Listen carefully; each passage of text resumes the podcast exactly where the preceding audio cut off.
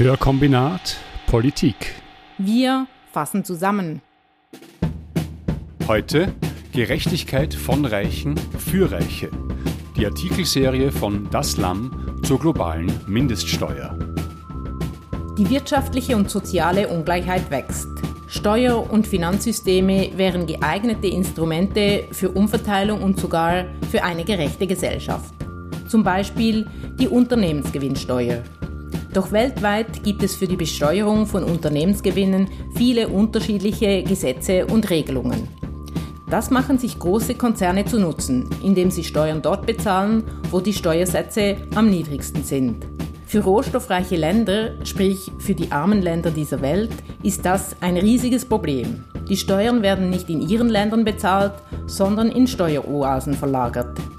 Wenn Firmen oder Privatpersonen ihr Geld dorthin schaffen, wo die Steuersätze tief sind, um Steuern zu sparen, nennt man das Steuerflucht oder Steuervermeidung. Länder wie die Schweiz haben daraus ein Geschäftsmodell gemacht. Der Reichtum der Schweiz geht ganz klar auf Kosten anderer. Laut dem Tax Justice Network entgehen Staaten jedes Jahr weltweit fast 245 Milliarden Dollar. Gehört man jedoch zu den Ländern, die wegen tiefer Steuersätze ein Magnet für Großkonzerne sind, kann man damit viel Geld machen.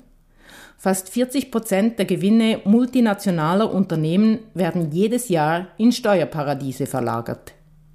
Dieses Problem ist schon lange erkannt. Bereits 1996 erklärt die G7 Steuerhinterziehung und Steuervermeidung zu prioritären Handlungsfeldern. Über die Jahre werden internationale Standards zur Steuertransparenz erarbeitet, man setzt sich für gleiche Wettbewerbsbedingungen ein. Nun, 26 Jahre später und nach fast zehnjährigen von der OECD koordinierten Verhandlungen, ein konkretes Resultat. Die globale Mindeststeuer. Die Finanzminister der G20-Staaten haben im Sommer 2021 in Venedig die Einführung einer Mindeststeuer von 15 Prozent für global agierende Unternehmen beschlossen. Man sprach damals von einem historischen Beschluss, von einer regelrechten Steuerrevolution. In der Schweiz war die Euphorie verhalten, aus Gründen. Sie sieht sich nun zur Umsetzung gezwungen. Nächsten Sommer wird die Schweizer Stimmbevölkerung über die dafür nötige Verfassungsänderung abstimmen. Doch worum geht es? Also die globale Mindeststeuer soll ja grundsätzlich den globalen Steuerwettbewerb einschränken, also dem sogenannten Race to the Bottom, um Unternehmenssteuern ein Ende setzen eigentlich. Eigentlich? Das war Maria Therese Schuler. Sie ist Redaktorin bei Das Lamm und befasst sich schon länger mit steuerpolitischen Themen. Ihr letzter Artikel zur Mindeststeuer trägt die Überschrift Acht Steuertricks für Uli Maurer und beschreibt, wie die Schweiz ihre Spitzenposition im Steuerwettkampf trotz OECD-Steuerreform beizubehalten versucht. Steuern sind ja nun, würde ich mal sagen, traditionell ein Thema, das ein bisschen trocken klingt für Leute, die sich damit nicht auskennen. Aber du hast es auch geschafft, finde ich, sehr, sehr plastisch und gut darzustellen. Und zudem hochspannend. Das Thema ist auch wirklich äußerst brisant. Die globale Mindeststeuer könnte ein wichtiges Werkzeug für die Umverteilung und wie schon erwähnt für eine gerechtere Welt sein. Eigentlich. Aber ist sie das wirklich? Und was wird eigentlich in der Steueroase Schweiz gemauschelt? Dominik hat mit Maria Therese Schuler gesprochen. Vielleicht zu Beginn eine kleine Einordnung, Begriffsklärung. Was sind denn einfach gesagt die Bedingungen dieser globalen Mindeststeuer und für welche Unternehmen oder welche Unternehmen wären davon überhaupt betroffen? Mit der Einführung dieser Steuer soll es nicht mehr möglich sein, dass international tätige Konzerne unter einem bestimmten Steuersatz besteuert werden. Es gibt also eine Steueruntergrenze und diese liegt bei 15 Prozent. Wenn nun ein Land ihre Unternehmen weiterhin mit einem tieferen Satz besteuert, dann kann ein anderes Land, in dem der Konzern auch Niederlassungen hat, die Differenz einziehen. Vielleicht ein Beispiel hierfür. Irland hat einen Unternehmenssteuersatz von 12 Prozent. Das Land kann sich nun dazu entscheiden, ein Unternehmen wie Facebook, das seinen Europasitz in Irland hat, nun auch mit 15 Prozent zu besteuern. Oder Facebook müsste die Differenz an die USA bezahlen, wo das Unternehmen seinen Hauptsitz hat. Die globale Mindeststeuer ist also so ausgestaltet, dass es sich lohnt, mitzumachen, weil das Geld bei einer tieferen Besteuerung sonst einfach in einem anderen Land eingezogen wird. Und weil die globale Mindeststeuer vor allem auf die Steuervermeidungspraktiken global agierender Konzerne abzielt, sind auch nur große Unternehmen davon betroffen. Und zwar solche mit Umsätzen von über 750 Millionen Euro. Weltweit sind das etwa 7.000 bis 8.000 Unternehmen und darunter sind auch 200 Schweizer Konzerne. 15 Prozent hast du gesagt. Soweit ich weiß, ist der Anstoß zu dieser Steuer aus den USA gekommen und der ursprüngliche Vorschlag waren 21 Prozent, sollte dieser Mindeststeuersatz sein. Bei dem habe ich gelesen, dass wenn man den kantonalen Durchschnitt der Schweiz hernimmt, die ja gemeinhin als Steueroase gilt, dann kommt man auf 14,9 Prozent, also fast schon die 15 Prozent. Natürlich haben einzelne Kantone wesentlich tiefere äh, Steuersätze. Und die allermeisten westlichen Staaten wie äh, Großbritannien, Japan, Kanada, Frankreich, Deutschland sowieso sind jetzt schon bei diesen 15 Prozent oder zum Teil sogar weit drüber. Weißt du, warum denn diese 21 Prozent, also der ursprüngliche Vorschlag, nicht durchgekommen ist? Dass die 21 Prozent nicht durchkamen, ist eigentlich ganz klar ein Zeichen dafür, welche Interessen die OECD-Steuerreform vertritt. Obwohl an den Verhandlungen ja theoretisch 137 Länder beteiligt waren, also weit über die G20 hinaus, ist die Ausgestaltung der Mindeststeuer eigentlich ein Kompromiss zwischen Ländern wie den USA, Deutschland oder Frankreich mit höheren Steuern und den wichtigsten Steueroasen wie der Schweiz oder Irland. Also sie ist eigentlich ein Deal zwischen reichen Staaten. Und die Schweiz hat bereits im Juli letzten Jahres verkündet, dass sie die Steuerreform nur unter Bedingungen mitträgt. Sie hat sich mit anderen Tiefsteuergebieten unter anderem eben auch dafür eingesetzt, dass der Mindeststeuersatz die 15 Prozent nicht überschreitet. Dies war etwa in einem veröffentlichten Brief zu lesen, den Bundesrat Ueli Maurer an Matthias Korman, den Generalsekretär der OECD, geschrieben hatte. Zur Schweiz und insbesondere auch zu Uli Maurer werden wir noch kommen. Nun ist ja, wie das verkündet worden ist, dass jetzt die OECD, also die Organisation für äh, wirtschaftliche Entwicklung und Zusammenarbeit, wie die das verkündet hat, dass dieser Plan jetzt gefasst ist und dass sich äh, doch viele Staaten darüber verständigt haben, ist das auch mit sehr, sehr hehren Worten äh, verkauft worden, also als kleiner Weltrettungsplan, der den Effekt hätte, dass jetzt mehr Steuern dort gezahlt würden, wo auch die Gewinne tatsächlich gemacht werden und diese Steuervermeidungsgeldrumschiebereien dadurch vermieden werden oder zumindest runtergefahren werden. Wie schaut es aber dann bei dieser globalen Mindeststeuer mit den Ländern aus, wo vor allem produziert wird und wo vor allem Rohstoffe abgebaut werden. Also das sind nun mal vor allem ärmere Länder. Wie schaut es bei denen aus? Profitieren die auch von diesem Mindeststeuersatz? Wie du es ja gesagt hast, ähm, ist es das Ziel der globalen Mindeststeuer, dass der Steuerwettbewerb zwischen Staaten verhindert wird. Das heißt, eigentlich soll in erster Linie ähm, sollen künstliche Gewinnverschiebungen verhindert werden. Um vielleicht einfach mal ähm, die Dimensionen von solchen Gewinnverschiebungen zu sehen. Es wird geschätzt, dass afrikanischen Staaten dadurch jedes Jahr 23 Milliarden Dollar durch die Lappen gehen. Und das ist die Hälfte des Gesundheitsbudgets des ganzen Kontinents. Und das Grundproblem dabei sind die weit verzweigten Unternehmensstrukturen von Großkonzernen, weil sie ermöglichen, dass über firmeninterne Transaktionen, also zum Beispiel über Gebühren für Lizenzen oder Güter, ein großer Teil des Konzerngewinns in einem Niedrigsteuerland versteuert wird. Also das ist eigentlich das Problem an der Sache. Nun wird die globale Mindeststeuer aber nicht dazu führen, dass Gewinnverschiebungen in Steueroasen verhindert werden. Dafür ist der Steuersatz viel zu tief. Der globale Durchschnitt liegt heute knapp unter 25 Prozent, aber in vielen afrikanischen und lateinamerikanischen Ländern ist er deutlich höher. Vor allem für Rohstoffkonzerne wird es sich deshalb auch weiterhin lohnen, ihre Gewinne in die Konzernzentralen zu verschieben. Das Problem ist aber nicht nur der tiefe Steuersatz, sondern auch die Tatsache, dass die Mindeststeuer in erster Linie durch die Sitzstaaten der Konzerne erhoben werden kann. Und die Konzernsitze befinden sich ja eben gerade nicht in Ländern wie Sambia oder dem Kongo, wo die Konzerne über ihre Tochterfirmen Rohstoffe abbauen. Ein großes Problem ist auch, dass die OECD-Steuerreform das Problem mit den Verrechnungspreisen nicht angegangen ist.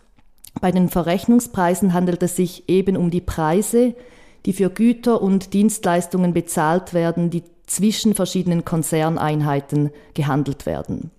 Für solche Transaktionen innerhalb eines Konzerns sollten laut den geltenden Regeln die Marktpreise gelten. Das ist eigentlich die Idee. Mindestens 30 Prozent des Welthandels findet heute innerhalb der Konzerne statt, zum Zwecke der Steuervermeidung. Das Problem falscher Verrechnungspreise könnte eigentlich sehr einfach gelöst werden.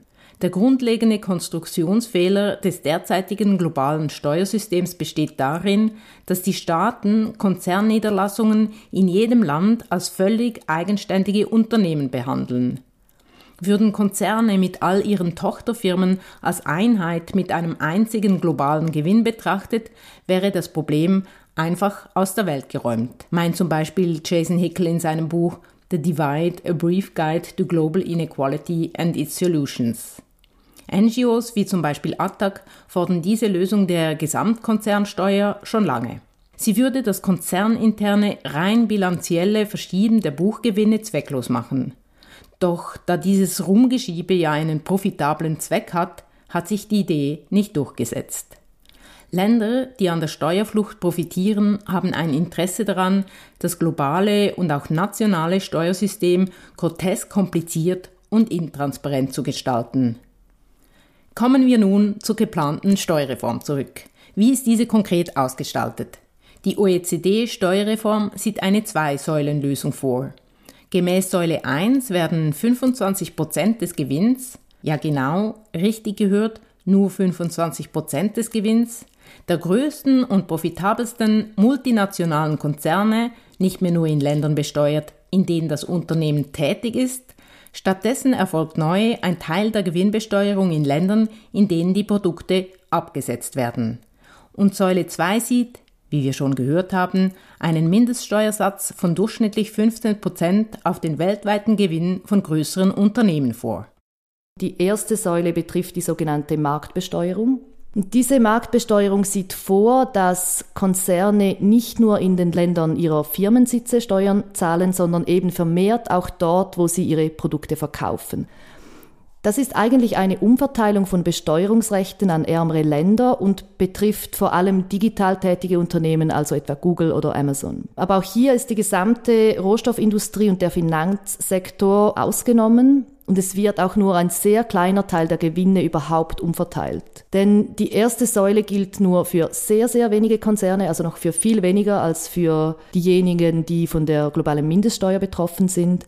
Also man kann insgesamt sagen, dass ärmere Länder, die stark vom Rohstoffabbau abhängig sind, weder von der ersten noch von der zweiten Säule der OECD-Steuerreform profitieren. Unter diesen Bedingungen sollte man, also kann man nicht von einer globalen Steuerrevolution oder von einem Paradigmenwechsel sprechen. Hm. Jetzt scheint es da eben verschiedene Mechanismen oder Regelungen zu geben, die bewirken, dass die Umverteilungen vor allem innerhalb der reicheren Länder, wenn überhaupt, passieren. Was sich ein Laie wie ich sofort denkt, ist, na gut, wenn das jetzt funktioniert und alle Staaten diesen Steuersatz, die jetzt noch drunter liegen, diesen Steuersatz auf 15 Prozent erhöhen, dann sind das ja diese Länder, die dadurch mehr Steuereinnahmen generieren. Also die Steueroasen, die jetzt einen sehr niedrigen Steuersatz haben und nicht die wie afrikanische Länder, die 25 Prozent oder mehr jetzt schon erheben.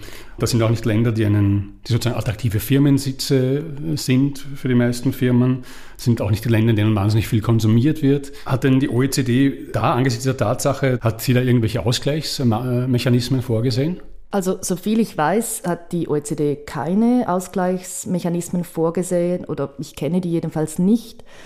Vielleicht ist wichtig zu erwähnen, es gibt die BEPS Monitoring Group, das ist ein globales Netzwerk von unabhängigen ForscherInnen, die die Verhandlungen der OECD-Steuerreform überwachen. Und diese haben immer wieder Vorschläge ins Spiel gebracht. So haben sie etwa die sogenannte Minimum Effective Tax Rate for Multinationals ins Spiel gebracht. Das ist ein Vorschlag, der eigentlich mit denselben Instrumenten wie die globale Mindeststeuer funktioniert, aber mit diesem Vorschlag hätte die globale Mindeststeuer mit wenigen technischen Änderungen so verbessert werden können, dass auch arme Produktionsländer von ihr profitiert hätten. Dabei ist entscheidend, dass dieser Vorschlag alle Länder gleich behandelt hätte, egal ob es sich dabei um ein Sitzland, um das Absatzland oder um das Produktionsland eines Konzerns handelt. Also dabei werden erst die gesamten unterbesteuerten Gewinne eines Konzerns berechnet und anhand einer Formel auf diese Länder aufgeteilt. Dabei wird beachtet, wo der Konzern Fabriken, Maschinen oder Personal hat, aber auch welche Umsätze in einem Land gemacht werden. Und hier hat als Mindeststeuersatz die Zivilgesellschaft mindestens 25 Prozent gefordert. Aber dieser Vorschlag wurde in den Verhandlungen nicht berücksichtigt. Er ist aber immer noch aktuell, weil ihn eigentlich auch einzelne Länder hätten einführen können oder auch jetzt noch einführen können. Darum hat jetzt auch Allianz Süd, der Dachverband verschiedener NGOs in der Schweiz, diesen als Ausgleichsmechanismus vorgeschlagen, Aber wie sich die Schweiz denn, beteiligen könnte. Wird das denn überhaupt funktionieren? Also wenn etwas globale Mindeststeuer heißt und dann gibt es eine bessere Variante davon, die nur von ein paar Ländern eingeführt wird, funktioniert das denn überhaupt oder geht es dann nicht vor allem zu Lasten von diesen Ländern, die den einführen? Es ist sicherlich schwierig, dass sie so eingeführt wird, wie das viele Länder des globalen Südens wollen. Was jetzt passiert, ist, dass sich viele Länder des globalen Südens ähm, an die UN wenden, weil dort auch Verhandlungen über globale Steuergerechtigkeit am Laufen sind. Die UN schlägt viel ähm, einfachere Regeln vor, die auch wirklich eine faire Verteilung beinhaltet Dort werden auch die Stimmen der Länder des globalen Südens wirklich eher berücksichtigt. Aber das Problem ist halt, solange die OECD-Länder oder die reichsten Staaten entscheidend sind, wird auch diese Regelung der UN weniger Gewicht haben. Kommen wir jetzt in ein reicheres Land, kommen wir in die Schweiz. Kannst du in kurzen Worten sagen, was denn jetzt im Gegensatz, wir haben es gehört, was die Auswirkungen sind für ärmere Länder oder äh, arbeitsintensive, produktionsintensive Länder? Was bedeutet denn die globale Mindeststeuer für Steueroasen, wie die Schweiz eine ist? Es gibt immerhin Aufstellungen, die sagen, das ist die fünftwichtigste Steueroase der Welt. Vielleicht muss ich vorab schnell sagen, dass die Schweiz ganz klar von einem System profitiert, das Gewinnverschiebungen von Konzernen eben nicht unterbindet. Forscherinnen aus Berkeley und Kopenhagen haben etwa dokumentiert, dass im Jahr 2018 fast 40 Prozent aller Schweizer Unternehmenssteuereinnahmen durch künstliche Gewinnverschiebungen zustande gekommen sind. Und eben diese Gewinnverschiebungen werden mit der globalen Mindeststeuer nicht wirklich unterbunden. Aber trotzdem wird mit dem Mindeststeuersatz von 15 Prozent, wird es sicherlich für einige Kantone zu Veränderungen kommen weil zwei Drittel der Kantone liegen derzeit unter dem Mindeststeuersatz. Also damit wird der Steuerwettbewerb in der Schweiz sicherlich für Tiefsteuerkantone eingeschränkt. Der Bund hat aber vorgeschlagen, dass die Kantone die Differenz selbst einziehen und nach ihrem eigenen Gutdünken einsetzen können. Eigentlich um so ähm, ihre Standortattraktivität für Unternehmen mit anderen Maßnahmen zu fördern. Der Bund schätzt mit jährlich 1 bis 2 Milliarden Franken mehr Steuereinnahmen, die direkt den Kantonen zufließen werden. Und vielleicht kann man auch sagen, dass die rechtsbürgerlichen Parteien in der Schweiz die globale Mindeststeuer zwar überhaupt nicht begrüßen, sie sehen darin eine Schwächung des Schweizer Wirtschaftsstandortes, aber sie sehen auch, dass es unausweichlich ist, sich dem Projekt anzuschließen, denn eben wenn die Schweiz das zusätzliche Geld nicht einzieht, werden das einfach andere Länder tun. Also es gibt in der Schweiz tatsächlich sehr bekannte Kantone, die sehr tiefe Steuern haben, wie ich glaube, Obwalden und natürlich auch vor allem Kanton Zug. Und ähm, da gibt es den Zuger Finanzdirektor Heinz Tendler von der SVP und es gibt natürlich auch den schon angesprochenen Bundesrat Uli Maurer, ebenfalls SVP. Und die haben sich ja beide in diversen Pressegesprächen schon sehr deutlich zu ihren Absichten geäußert, nämlich diese Mehreinnahmen, die jetzt manche Kantone erzielen, die sollen möglichst schnell wieder rückverteilt werden mit verschiedenen Maßnahmen an die Unternehmen und nicht an andere Teile der Bevölkerung. Weißt du, welche Maßnahmen denn diese Rechtspolitiker da im Kopf haben? Für Aufmerksamkeit gesorgt hat sicherlich die Möglichkeit, dass Unternehmen direkt subventioniert werden.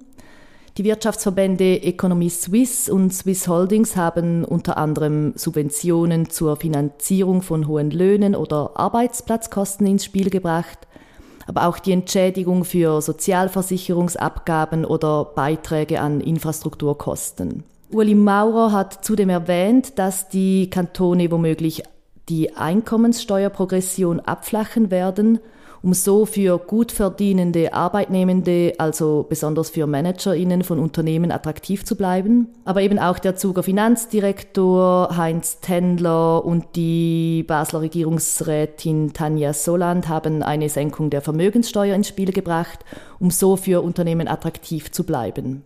Ähm, es gibt aber auch mögliche nationale Maßnahmen. Das ist etwa die Abschaffung der Verrechnungssteuer auf inländische Obligationen.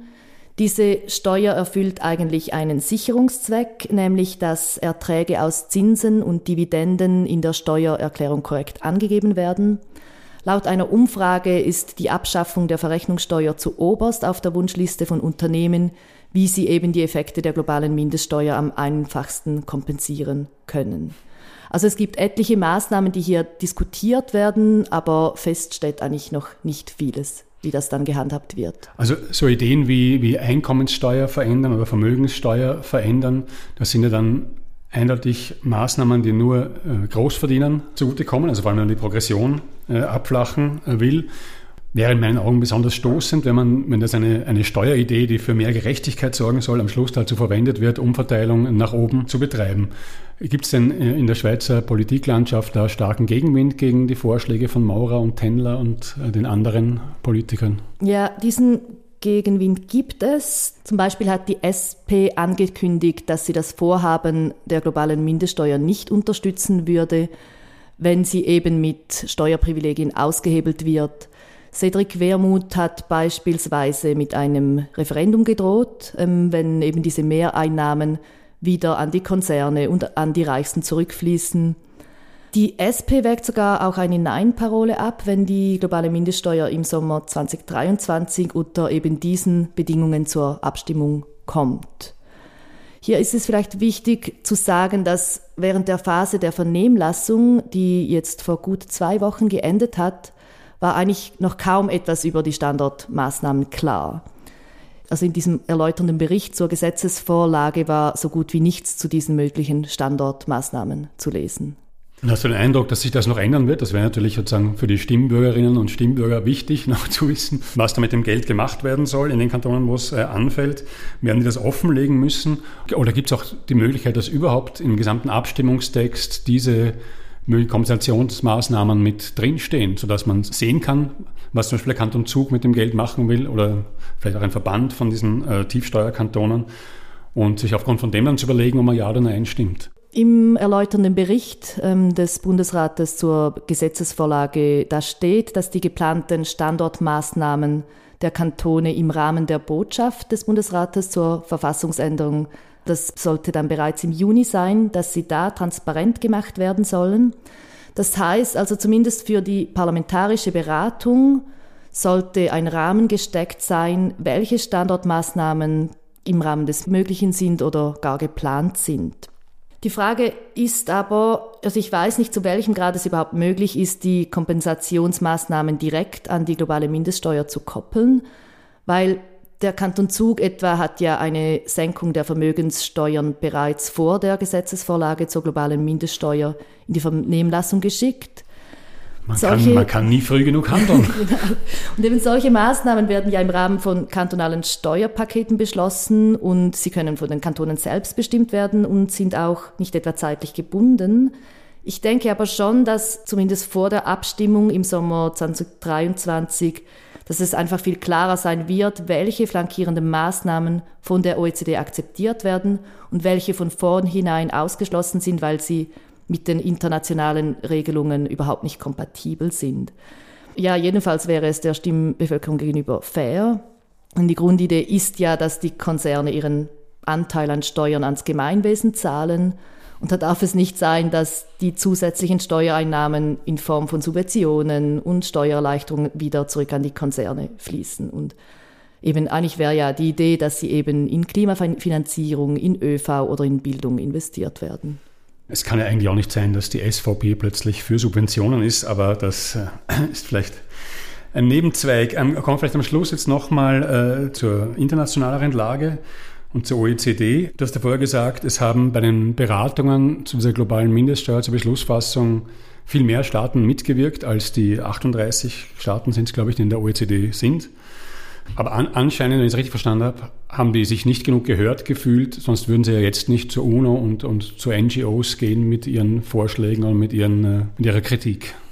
Ja, es gibt eigentlich ziemlich klare Zeichen dafür, dass die Länder des globalen Südens faktisch wenig zu sagen hatten, obwohl sie theoretisch in die Verhandlungen eingebunden waren. Es ist natürlich problematisch, dass es für viele Vertreterinnen des globalen Südens gar nicht so einfach war, an den Verhandlungen teilzunehmen.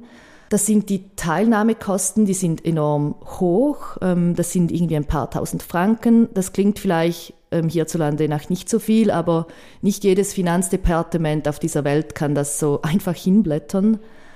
Zudem spielt auch die ganze Lobbyarbeit bei solchen Verhandlungen eine enorm große Rolle. Während es ähm, für die Konzerne sehr leicht ist, Einfluss zu nehmen, erhalten Vertreterinnen von NGOs oder von Steuergerechtigkeitsnetzwerken aus dem globalen Süden oft nicht mal ein Visum, um an den Verhandlungen teilnehmen zu können. Und auch ähm, Regierungsvertreterinnen von Ländern des globalen Südens, ähm, die waren in den Entscheidungsgremien unterrepräsentiert und konnten so leicht überstimmt werden. Ja, es gibt viele AkteurInnen, die versucht haben, mehr Einfluss zu nehmen, etwa das African Tax Administrators Forum. Die haben immer wieder auf stark vereinfachte ähm, und faire Aufteilungssysteme hingepocht. Doch all diese Forderungen sind am Ende eigentlich nicht durchgekommen. Könnte es daher sein, dass sozusagen diese die zynische Situation eintritt, dass zwar die G20, also die reichen Staaten oder die OECD-Staaten mindestens, diese Mindeststeuer beschließen und dann aber ärmere Staaten aus Protest, weil sie finden, ihnen kommt das überhaupt nicht zugute, nicht und dass dann sozusagen diese Staaten äh, unter Umständen als unsolidarisch hingestellt werden oder, oder ihnen dann vorgeworfen, dass sie sich nicht diesem großartigen Plan zu mehr Gerechtigkeit auf der Welt anschließen. Ist es das möglich, dass etliche dieser, dieser ärmeren Staaten, dieser rohstoffreichen Staaten am Schluss die globale Mindeststeuer ablehnen? Ja, das ist möglich. Gerade die G24, also eine Allianz von afrikanischen und lateinamerikanischen Regierungen, aber etwa auch Indien ist da dabei, die haben vor allem den Verlust an nationaler Steuerautonomie kritisiert, die die neuen Regeln mit sich bringen würden. Es gibt beispielsweise Länder wie Indien oder Kenia, die unilaterale Digitalsteuern bereits beschlossen haben, um zusätzliche Steuereinnahmen zu generieren. Wenn Sie an diesen unilateralen Digitalsteuern aber nun festhalten, können Sie unter Sanktionsdruck der OECD geraten. Sie können sogar auf eine schwarze Liste gesetzt werden, weil Sie eben die internationalen Regeln ignorieren. Das ist schon ziemlich paradox. Es ist paradox. Die zunehmende Ungleichheit ist ein immer größer werdendes Problem. Eine nachhaltige Welt entsteht nicht, indem reiche Menschen und Unternehmen immer reicher werden. Die Trickle-Down-Theorie ist erwiesenermaßen falsch und wurde selbst von Joe Biden auf den Müllhaufen der Geschichte geworfen. Dass die Schere zwischen Arm und Reich immer weiter auseinandergeht, hat sehr viel mit der Steuerpolitik zu tun. Doch die historische Steuerreform für eine gerechtere Welt ist leider grandios gescheitert. Es ist eine Reform von Reichen für Reiche geworden. Nun geht es nur noch darum, die weiter bestehende schamlose Ausnutzung des globalen Steuersystems einzugrenzen. Bis zur Abstimmung nächsten Sommer wird es bestimmt noch mehr zu reden geben. Hörkombinat Politik wird mitreden. Hörkombinat Politik. Wir fassen zusammen.